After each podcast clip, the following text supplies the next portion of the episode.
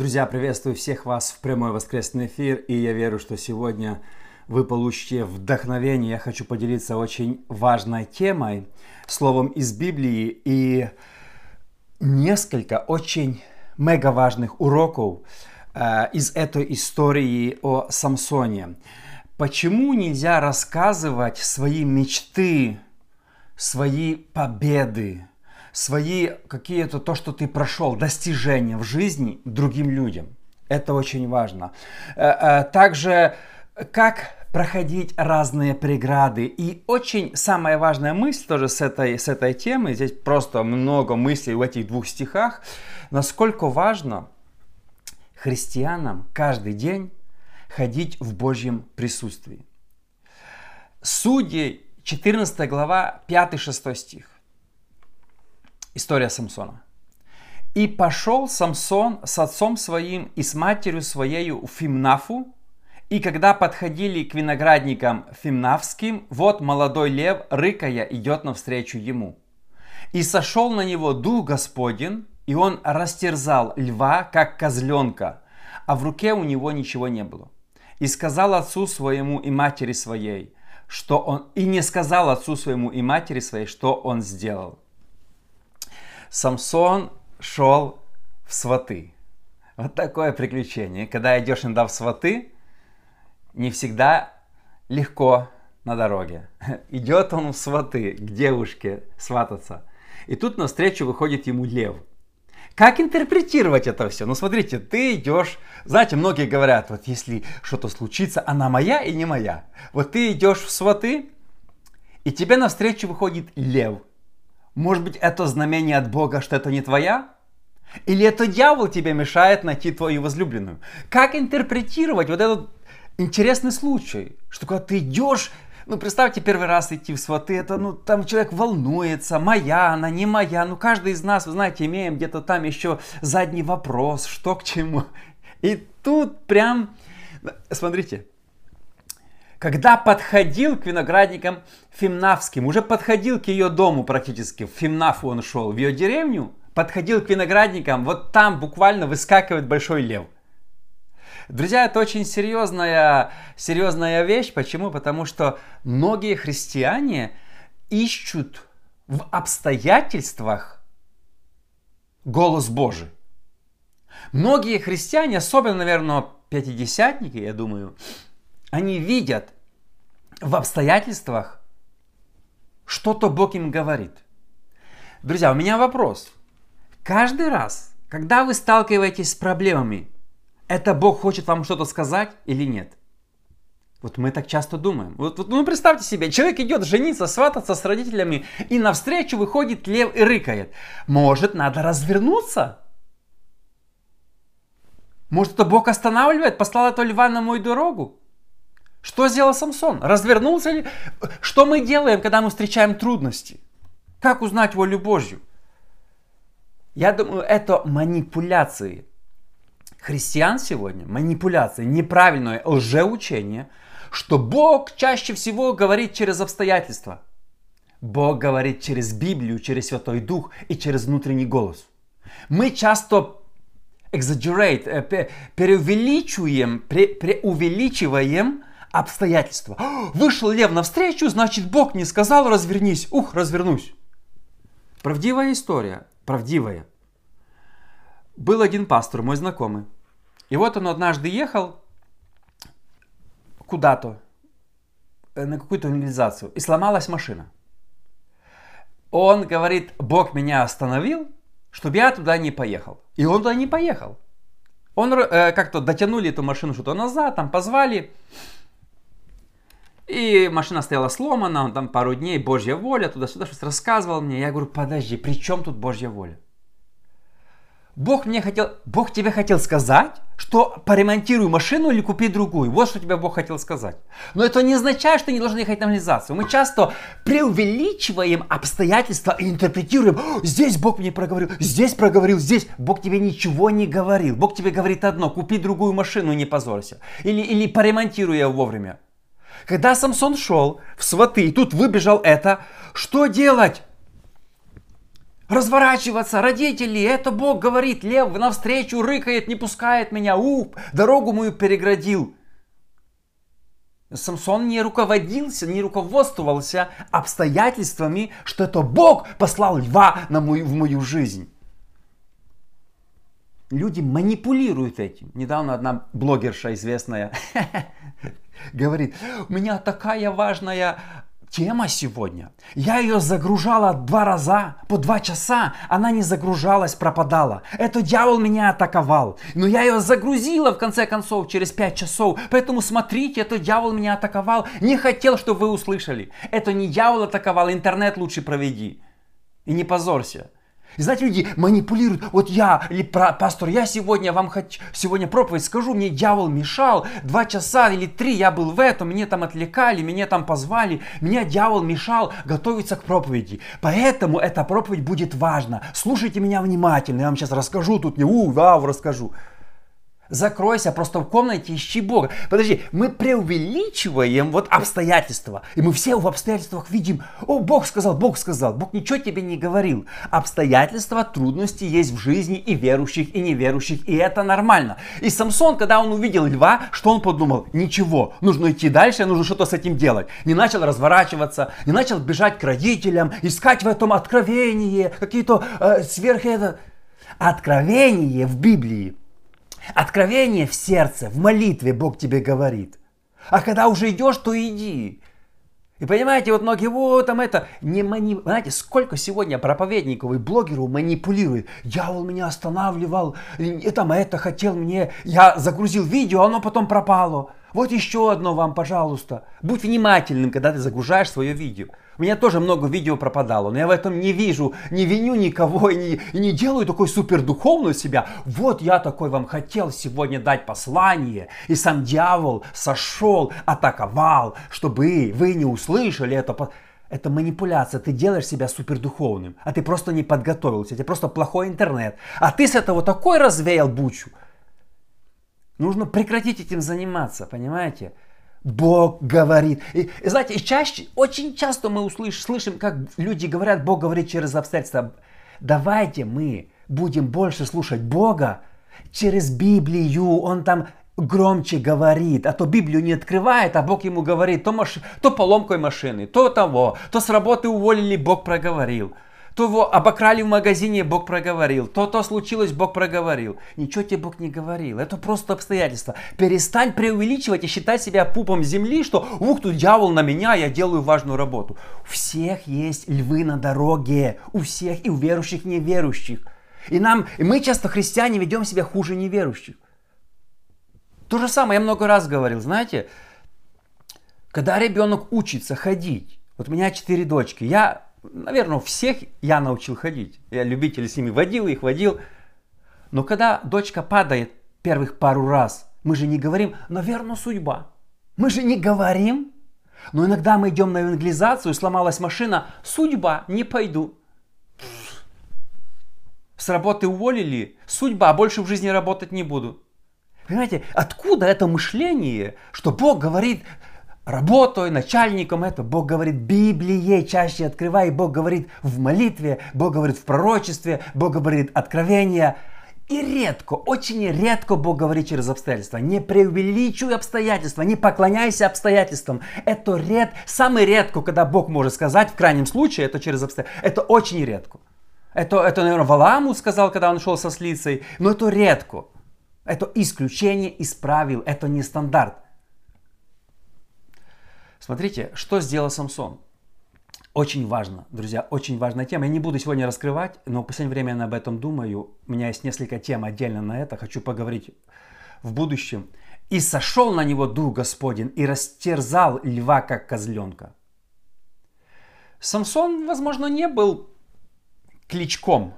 Знаете, мы часто представляем Самсона, его в фильмах рисуют таким качаным таким. Мы не знаем. Он преодолел льва не потому, что он был накачанный. Об этом говорит Библия. Он преодолел льва, потому что на него сошел Дух Господень. Это единственная причина. Как бы мы ни рисовали Самсона там с, с этими битипсами, тритипсами, я не знаю, э, это не играет роли. Библия говорит, что Самсон победил льва, потому что на него сошел Дух Господень. Очень важная тема. Исполняйся Духом как можно чаще. Я читал об одной э, девушке молодой в Китае. Ее звали, звали Дора Ю. Она привела к Богу в Очманани. Она однажды молилась, и на нее сошел Святой Дух, и она полтора года ходила в Божьем присутствии. Я когда читал это, я думаю, Господи, я хочу хотя бы месяц. Я вхожу в Божье присутствие день-два, вхожу, то есть в постоянном Божьем. Исполняйтесь духом, написано, Павел пишет, исполняйтесь регулярно. Ты не можешь исполниться духом раз на, на год. Регулярно исполняйся. Но когда дух тебя посещает, ты можешь делать то, что до этого делать не мог. Когда сошел Святой Дух на Самсона, то он сделал то, что до этого делать не мог. Это очень важный принцип. Друзья, я редко молюсь за исцеление. Очень редко. Э, когда меня просят в Инстаграме, в Фейсбуке, я редко отвечаю на это вопрос. Иногда. Почему? Объясню. Я молюсь за исцеление или за нужду, когда на меня сходит Святой Дух. Я не могу молиться, когда я не чувствую помазания. Я считаю, что эта молитва бесполезна. Ну, это мое мнение, может, вы со мной не согласны. Много рассказов есть, да? Я напомню вам один. Пастор говорит, я бежал в аэропорту, меня встретил человек. Помолись за меня, у меня там страшная болезнь. Меня не было времени, я руку возложил, побежал дальше. Через год он меня встречает. Вы помните меня, пастора? Нет, не помню. А вот однажды в аэропорту вы бежали, помолились, Бог меня исцелил. Я такой, у, слава Богу. Я не верю в это. Если ты ничего не почувствовал, если не было помазания, если на тебя не сошел Дух Святой, твоя молитва неэффективна. У меня однажды дочка сильно заболела, и я не молился за дочку, а я молился в комнате. Час или два. Я искал Бога. И на меня сошло такое помазание, что я вышел с комнаты и, и сразу пошел молиться за дочку. И она получила исцеление. Я понимал, что это бесполезно просто кричать, если на тебя не сошел Святой Дух. Поэтому я уединился, искал Бога, на меня сошло помазание, и тогда я начал молиться за нее. Перед тем, как молиться за кого-то, войдите в Божье присутствие, а потом ваша молитва будет эффективнее. Написано, и сошел на него Дух Господень, и он растерзал льва, как козленка. Хотя я и козленка не, не растерзаю, но такой пример такой, что типа по легкотне льва, льва настоящего, как козленка растерзал. И написано, и в руках у него ничего не было. И поэтому сегодня, знаете, многие люди там это, я где-то бежал, что-то. Это все мы преувеличиваем. Самая эффективная молитва, когда ты вошел в Божье присутствие, после этого молись за нужды. Не начинай молитву с нужд, начинай молитву с поисков Бога. Если у тебя трудности, закройся в комнате. Не говори Богу ни слова о трудностях. Не рассказывай Ему ничего. Ищи Бога. Нашел Бога, потом молись за свои проблемы и нужды, и, и за исцеление, и за другие вещи. Я так понимаю. Я так понимаю. У меня это получалось. А вот это я нечаянно шел, руку положил, я бежал в проходе в церкви, ко мне человек пришел, я сказал, э, будь исцелен, да отчепись от меня. Я в это или ну, мы много слышим, что я нечаянно помолился. Ну не бывает нечаянных молитв. Ну откуда это? Написано, Иисус молился, Петр молился, люди молились перед тем, как Павел говорит, исполняйтесь духом. На, на, Самсон не просто разорвал, исполнившись духа, на, сошел на него Дух Святой. Мы недооцениваем сошествие духа. Мы должны ходить в духе как можно чаще. Исполняйтесь духом, друзья, призываю вас не просто молиться, а молиться в комнате так, чтобы ты почувствовал, что Дух Святой сошел на тебя, что ты другой уже, ты поменялся, тебе не хочется кричать на людей, тебе не хочется это. Понимаете, э, присутствие Духа, оно не просто делает нас более эффективным в молитве, оно меняет нас как людей. Нас жена не должна узнавать после молитвы. Я рассказывал историю про Ивана Воронаева. Его дочка получила крещение Святым Духом, ничего ему не сказала, и он увидел, что она поменялась. Ее поведение стало другим, не таким, как раньше. Люди должны замечать, что мы вышли из комнаты полное помазание, исполняйся Духом, и наша жизнь будет другой. И последняя мысль. И не сказал отцу своему и матери своей, что он сделал. Вы представляете, какое мега чудо разорвать э, льва как козленка. Ну это чудо. Мы бы об этом в Фейсбуке написали, мы бы, мы бы просто тарабанили об этом в Инстаграме везде. Смотрите, какой я, какой я помазанный. Смотрите, вот селфи я, это лев. А недавно он бежал. Вот это я, я сделал, я крутой. Да мы бы все селфи там делали. Мы бы все постили это и рассказывали, какие мы крутые, как мы разорвали. Вот вау. Три, блог бы написали. Три пути, как разорвать этого э, э, э, льва. Понимаете, мы так, мы так любим хвастаться. Мы так хотим, Бог меня там ведет, и мы рассказываем.